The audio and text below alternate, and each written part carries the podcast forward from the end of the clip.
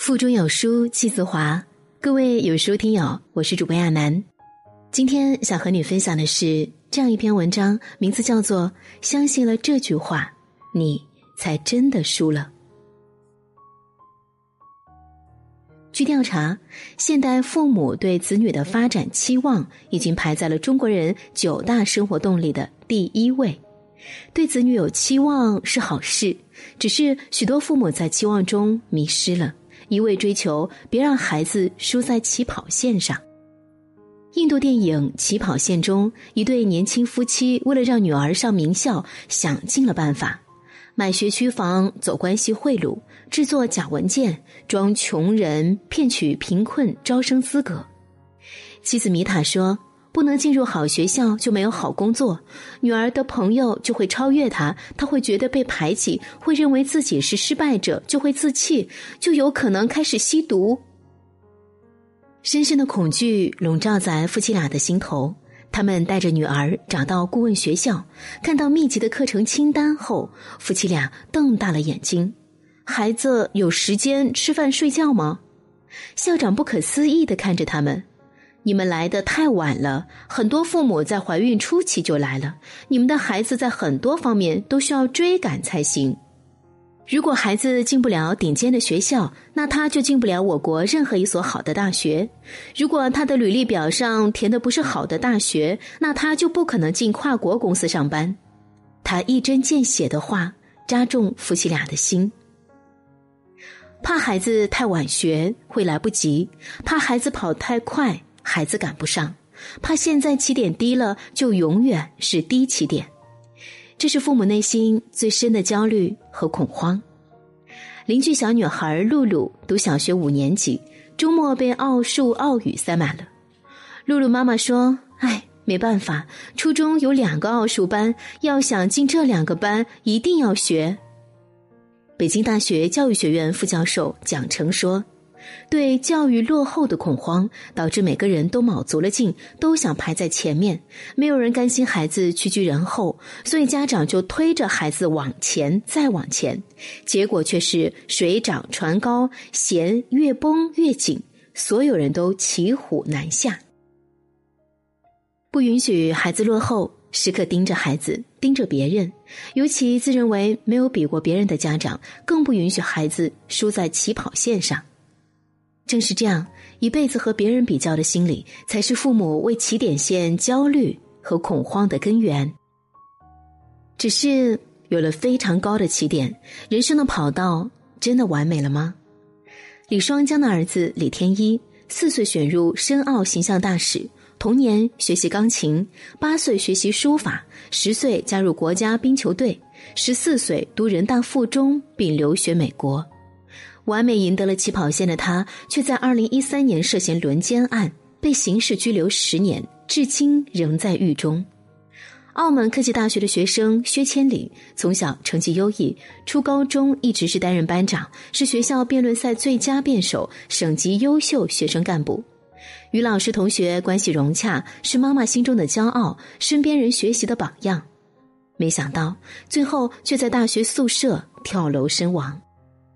他在最后一篇博客里写道：“即使没有抵达最后的终点，即使没有获得世俗名誉的认可，我仍然是一个成功者。这样想来，自然让自己轻松很多。也许是因为一直以来太累了，为了追求梦想跑得太辛苦，想给自己的懒惰找寻一个冠冕堂皇的理由，才说出上面这番话的吧。”看到这里，我觉得好心痛，不知道为了这不断的跑，他承受了怎样的压力。而即使他在众人眼中那么优秀的跑，也觉得自己需要自我安慰，才能够假装自己是成功者。跑得再快再好，总有在前面跑得更快更好的。父母心中又都以什么为标准，催着孩子必须跑赢起跑线？即使赢了未来，却也可能输了亲情。有个妈妈为了孩子很拼命的工作，有一次她开车送孩子去贵族学校住校，临走前对孩子说：“妈妈为了你以后上名校，需要挣很多钱，所以没有时间陪你。你恨妈妈吗？孩子摇摇头，不恨。我长大以后也拼命挣钱，送您去最好的养老院。妈妈的心被镇住了。大概只有到了这样的时候，父母才会觉得起跑线真的没有那么重要，孩子平安健康，一家人相亲相爱，才最重要吧。教育要量力而行。如果为了所谓的高起点教育，倾尽财力精力，一味催孩子快跑快跑，压得自己和孩子都喘不过气，却疏于陪伴孩子，疏于道德上的引导，疏于对孩子心理的关注，不仅不会帮助孩子成功，反而会适得其反，甚至造成无法挽回的悲剧发生。知乎上有一位网友，讲了他和父亲之间的故事。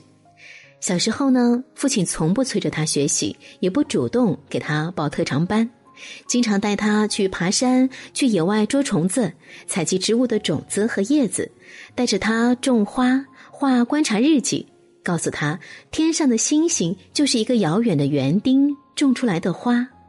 烧开水时，给他讲热能，讲为什么水能烧开。带着他一起打羽毛球、排球，学游泳，玩各种游戏，比赛说绕口令，给他讲古代的故事。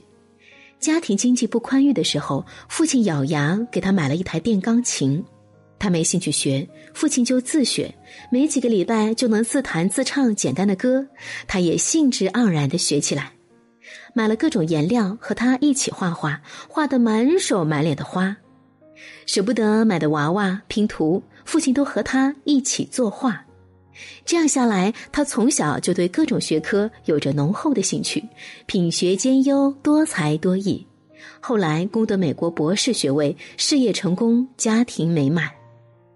他至今和父亲关系亲密，称父亲是世界上最有趣的人。最重要的是，他的生命中充满了乐观和自信。他说：“童年和爸爸在一起的日子，就像自带金色滤镜一样美好。”事实上，他的父亲工作一直很忙，陪他的时间都是硬挤出来的。他曾经问父亲：“你怎么能有那么多时间带我玩，陪我学这学那，编各种故事？”父亲哈哈大笑说：“所以我才每天跑步锻炼身体，保持充沛的活力啊。”这样的父爱实在令人动容，他怀着何等的深爱，几乎用工作以外全部的时间和精力在陪伴和引导孩子啊。有个工程师问台湾作家蒋勋：“五岁的女儿应该学钢琴还是小提琴？”蒋勋回答说：“十一点才下班的你，多抱抱女儿比较重要。”父母是否真正在孩子身上花心思和精力？是否给了孩子大量高质量的陪伴，让孩子感受到足够的爱与关怀？又是否和孩子一起在不断成长？最好的教育，最好的起跑线，其实是父母自己。有人问美国前总统杜鲁门的母亲，是否为自己有一个当总统的儿子感到骄傲？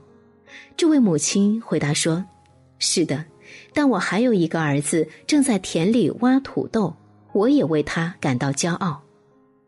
好的父母没有攀比之心，欣赏每个孩子。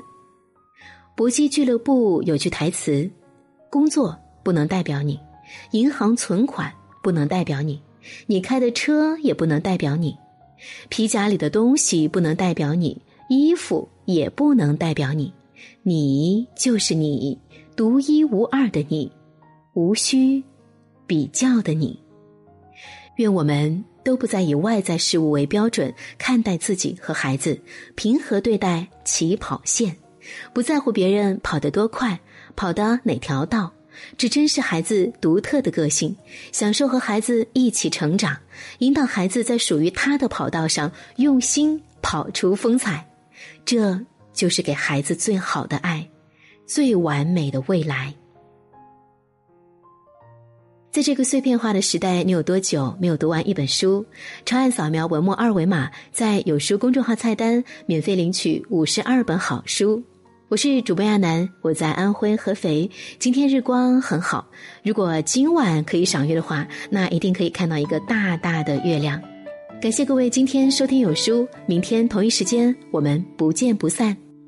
当我们抱在一起的时候，我知道这样或许是不对的，因为我是个自由自在的男人，所以我不是你最好的选择。当我们吻在一起的时候，我知道这样或许是不好的。偏偏这样的天气，这样的夜里，我们宁愿错，也不愿错过。再见了，朋友，我还要远走到我还没去过的地方。天地那么大，世界那么辽阔，再次相遇也不是没有可能的。再见了，朋友，我还要远走到你还没去过的角落。是你难以抗拒，还是我想太多？我说今晚月光那么美，你说是的。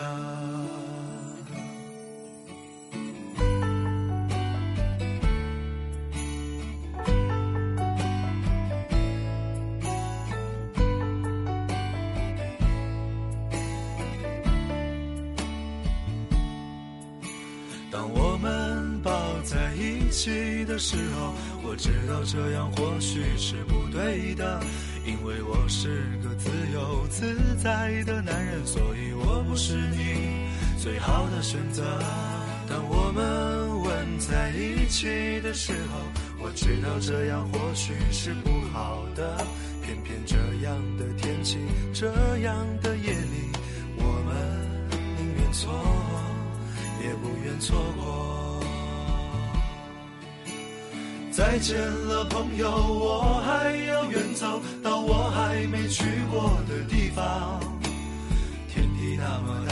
世界那么辽阔，再次相遇也不是没有可能的。再见了，朋友，我还要远走到你还没去过的角落。是你难以抗拒，还是我想太多？我说今晚月光那么美。你说是的。再见了，朋友，我还要远走到我还没去过的地方。天地那么大，世界那么辽阔，再次相遇也不是没有可能的。再见了，朋友，我还要远走到你还没去过的角落。是你难以抗拒，还是我想太多？我说今晚月光那么美，说是的。我说今晚月光那么美。